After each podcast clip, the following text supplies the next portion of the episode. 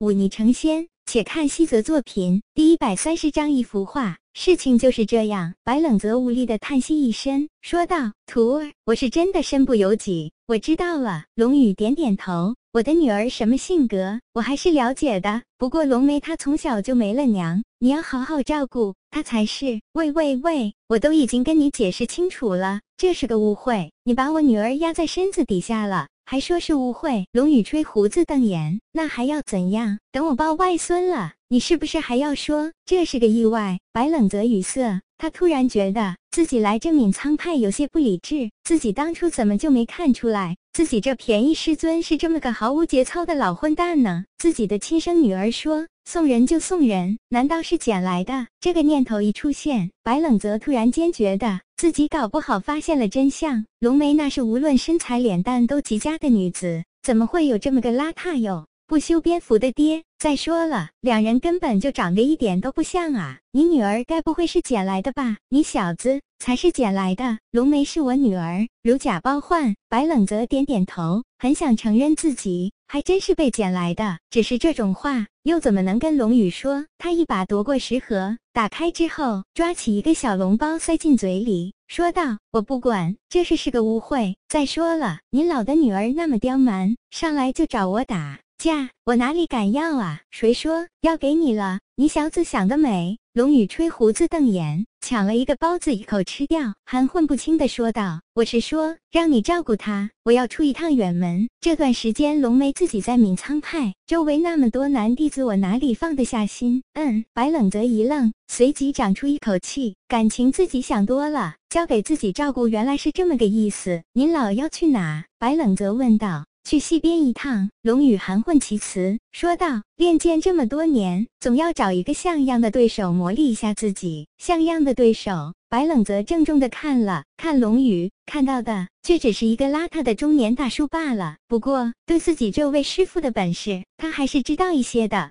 也不说当日一剑斩了大剑师与天志，能让凌空浩甘心让出土地的人，又岂会只有这点本事？那么他要找的对手又会是谁？以龙宇的本事。五尊境之中，只怕是难逢对手了。那么是当剑宗宗主，亦或是其他五黄境高手吗？想到这里，白冷泽突然生出了一种对这些高手的敬畏。这些人每日所思所行的，都是磨砺自己，一次次的挑战自己的极限，一次次的突破，才有了今天的境界。其中的不易，又有何人知？沉默了一会，白冷泽开口问道：“那谁来教我练剑？”不需要。龙宇摇摇头：“我已经把要教的都教给你了。”白冷泽一愣，看了看满地的木棍，心里升起一丝明悟：对，这些木棍，便是你要做的事。若你能做到一剑斩出木棍碎而锋裂，你去找龙梅，他会带你去下一个地方，那里有竹剑。白冷泽深吸一口气，点点头道：“我知道了。这剑意是只可意会不可言传之物，一切都需要我自己参悟。不错，就是这个的道理。”龙玉点头笑道：“北元城中。”那只蛮人商队找到了一个客栈，将那几车被油布盖住的大车放进了客栈后院。那自称索隆的老人蹲下身子，伸出手摸了摸那粗糙的地面，长叹一口气，说道：“二十年了，我终于又回到了这里。”魁七看着老人满脸的沧桑之色，没有插话。他今年刚过三十岁，二十年前还是个小娃娃，自然无缘那场大战。但是身边这位老人却是参加了的，而且不仅参加了，还有幸陪伴在大汉的身边，从可兰山一路杀来，直到这北元城。可惜北元城一役。大隋的无数儿郎被留在了这北原城内。那场残酷的巷战中，两人依靠着地利优势，将最善马战的大隋儿郎分割开来，使他们无法聚集在一起冲锋。失去了马，蛮人便如同斩断了爪牙的老虎，被良人分而歼之。无数蛮人死去，大汉痛心疾首，却也只能狼狈北逃，被良人追在屁股后面一路追杀。等到达那止歇镇的时候，十几。万大随二郎只剩下了几千人，我的脚下曾有我兄弟的血流淌过。这么多年过去了，再来这里，我依然能听到他们临死的惨叫声。索隆咬牙道：“可恨的良人，该杀的陆平金。”魁七能感受到老人心中那澎湃的恨意，他迟疑了一会儿，问道：“当年我大隋明明占据优势，为何突然被良人在这北原城中击败？这么多年了。”没有一个人能给我答案。我实在是好奇的很。索隆收敛回心神，咬牙道：“哼，我大随儿郎即便下马不战，那些良人也不是对手。我一位儿郎至少可杀三个良人，奈何对方在城破之后使用了一件东西，这是一件我闻所未闻、见所未见的东西。正是这东西阻挡了我大隋南下的脚步，让我数万大隋儿郎隐恨在这北原城内。”听到这个消息，魁七悚然一惊，急问道：“